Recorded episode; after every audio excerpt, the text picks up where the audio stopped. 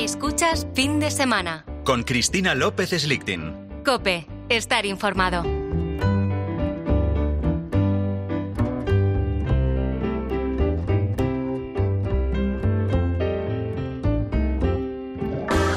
Está a punto de entrar la primavera y meteorológicamente dicen que ya está aquí. Vemos los almendros florecidos, las mimosas y la gente un poquito sonolienta. Tienen como astenia. Dicen que no les apetece hacer nada y nosotros decimos, pues no hagas nada.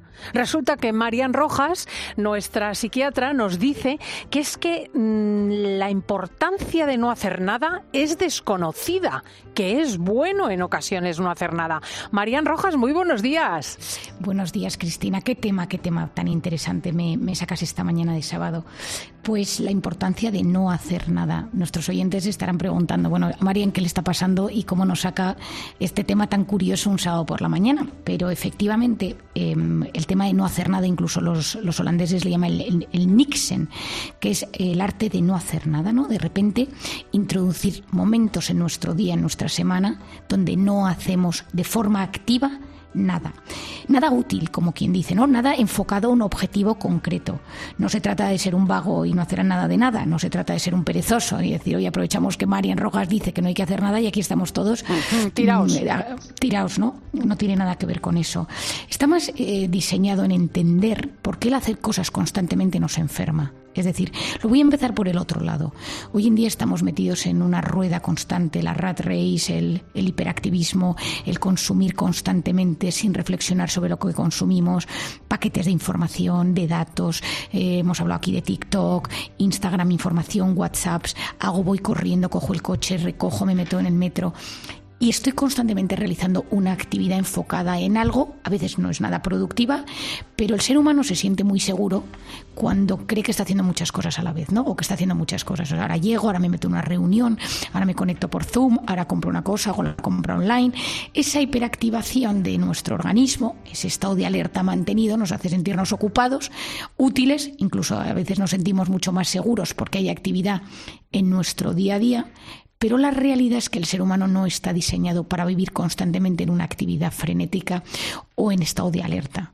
Es decir, el ser humano no está diseñado para estar constantemente en lo que se denomina el sistema nervioso simpático, tiene este nombre, que es hago y hago y estoy en alerta y vuelvo a hacer y resuelvo y compro y voy y recojo. Yo pienso en mi vida, en mi día, ¿no? Es esa, esa manera de constantemente gestionar y resolver, gestionar y resolver las microcosas, las compras, eh, pues que se rompe la pata de una silla en casa y las macros, pues cada uno con su labor, su trabajo, su gestión de familia, etcétera. El ser humano está diseñado para hacer y para de vez en cuando no hacer.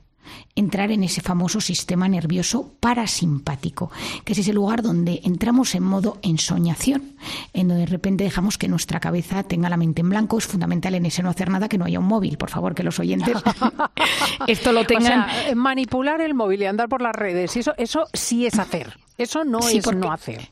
Bueno, uno de los grandes engaños, Cristina, del teléfono, pero esto es un engaño excepcional, es de una mente genial, es hacernos creer que estamos haciendo cosas. Esto es una genialidad del móvil, que lógicamente es malísimo, pero es que cuando tú estás delante del móvil siempre piensas que estás haciendo algo. O sea, estabas viendo las noticias, estabas contestando a alguien, estabas haciendo la compra, estabas viendo una sí, pero encima no cuenta como no hacer nada. No, no, no, es que encima es malísimo para el cerebro y las ondas que yo quiero que, que, se activen dentro de tu electrocefalograma.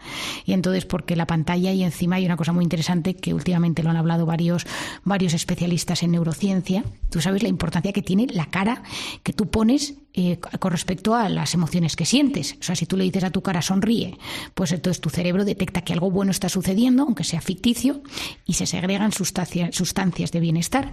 Cuando tú estás constantemente mirando el móvil, se frunce el, el ceño, y entonces el cerebro detecta que algo no va bien y la amígdala se activa. Y por lo tanto, encima estás en sensación de malestar. Yo recomiendo a nuestros, a nuestros oyentes que vean la película de Del Revés, que no sé si la has visto, Cristina, la no. de Pixar. Ay, ¿no la has visto? No, no, no, no, no, no, no. Es una película de dibujos animados, pero es para adultos y para niños sobre las emociones. Y entonces es fundamental porque yo eh, explica, yo lo explico mucho a mis pacientes, el cuarto de mandos del cerebro, cómo funciona, que son unos muñequitos, es que es de dibujos. Ahora es buenísima y está hecha por neurocientíficos, por lo tanto se basa bastante en cómo funciona el cerebro. Bueno, pues estar con la pantalla, nos, lo hemos hablado muchas veces, pero incluso en este caso nos confunde porque pensamos que estamos haciendo. ¿Por qué hay que parar? Porque cuando entras en el sistema nervioso parasimpático, de repente tu cerebro puede empezar a crear, puede empezar a observar, puede empezar a meditar, puede empezar a contemplar. Es decir, cuando nosotros salimos del modo alerta y entramos en el parasimpático, hay cambios muy bonitos que van sucediendo en el cerebro y entonces regulas tus niveles de estrés, puedes salir del modo cortisol, eh, puedes conseguir concentrarte más. Y entonces ya en ese no hacer, que siempre estás en, en, modo ensoñación. Yo a veces recomiendo que la gente se siente en un banco, en la calle y observe a la gente pasar. Eso, eso ya para mí es no hacer nada. Estar pero yo solo recomiendo mucho, bueno, es un estudio de psicología y sociología brutal.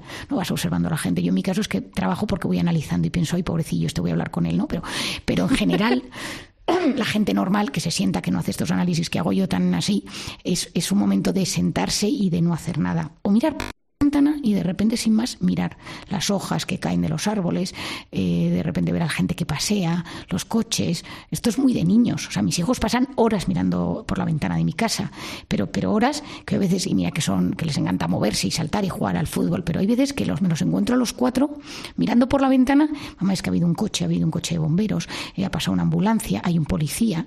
Pues ese que no es no hacer nada. Pero cuando no haces nada empiezas a observar. Y en la observación puede entrar la contemplación, que tiene unos beneficios brutales para el cerebro. Contemplar es admirar la belleza, eh, es conectar con lo que está sucediendo en el entorno y luego te puedes poner delante, lógicamente ya si la gente que tenga el mar delante o la naturaleza o los árboles, pues ya ni, ni te cuento. Y ese relajar la mente luego te da más energía Luego puedes volver a empezar. De hecho, yo siempre lo explico, Cristina, que nada grande se ha descubierto en un momento frenético de hiperactividad. Es decir, las cosas grandes se generan cuando tú de repente empiezas a no hacer nada. A mí me ha pasado alguna vez que me voy de excursión al campo de esto que vas paseando, pero sin más, que estás con la mente y de repente se me empiezan a ocurrir una cantidad de ideas para las conferencias y como salgo siempre sin móvil y sin nada, empiezo se me va a olvidar. ¿Sabes un lugar donde a mí se me ocurren muchas cosas porque te ves obligado a no hacer nada cuando conduces largas distancias y estás solo en el coche? Si no pones la radio o no te pones un podcast o no tienes eh, eh, nada que atender, ¿no? Pues entonces realmente verificas que estar en eh, sencillamente dejar el cerebro en funcionamiento libre es muy creativo es muy creativo. Otro momento es la ducha, por ejemplo. Es un momento, mm. eh, a mí se me han ocurrido grandes ideas en, en, la ducha, porque es un momento en el que no, no haces nada, ¿no? estás, pues, pues te relajas. Es decir, es dejar que nuestro cerebro de repente salga de, ese de, de esa hiperactividad. Y acordándonos de un tema, y es que siempre que estamos delante de la pantalla, es decir, si tú te estás tomando un café en una terraza o estás simplemente en casa desayunando, intenta no estar haciendo nada más que tomarte el café. Y sensación de que dejas tu mente volar y ahí te reencuentras con tus pensamientos, con tus ilusiones, con la nada, te encuentras a veces con la nada, pero para nuestro sistema inmune es muy sano dejar momentos sin hacer. Luego existe la gente que está en el otro extremo, que son los cronopáticos, la gente que tiene cronopatía, patos, eh, enfermedad crono del tiempo, ¿no? Que es esa gente que tiene que tener en todos los minutos de su vida algo colocado. Actividades, algo colocado, porque eso le da paz. Entonces tú de repente le dices, pues tienes una hora libre y de repente, mm, me lo, decía, me lo decía ayer un paciente, ¿no? Yo veo de repente un hueco libre y entonces tengo que meter una reunión, un repaso de proyecto del trabajo y entonces llamo a alguien del equipo y digo, mañana de 12 a 12.45 tenemos una reunión. Y entonces yo le digo, pero bueno, y me dice, María, es que yo ver que hay huecos vacíos me genera sensación de inutilidad y de pérdida de tiempo, ¿no? Esto es el extremo contrario, que son las personas que no saben disfrutar de los espacios vacíos. Que no confundamos esto con la vaguería, que es el no hacer nada. Pero se trata de que personas que tienen muchas cosas que hacer, que tienen mucha responsabilidad, me da igual, labores de hogar, que veterinario, periodista eh, banquero, no me importa. Pero que haya momentos a lo largo. Es claro, es claro. Pues esta es Marian Rojas, la autora de Cómo hacer que te pasen cosas buenas y también de Encuentra tu persona vitamina. Qué gusto que nos ayudes los sábados. Un abrazo, Marian. Muchas gracias, Cristina, como siempre, y un beso a nuestros oyentes. Quiero agradecerte esta bonita historia con la gente que me quiere.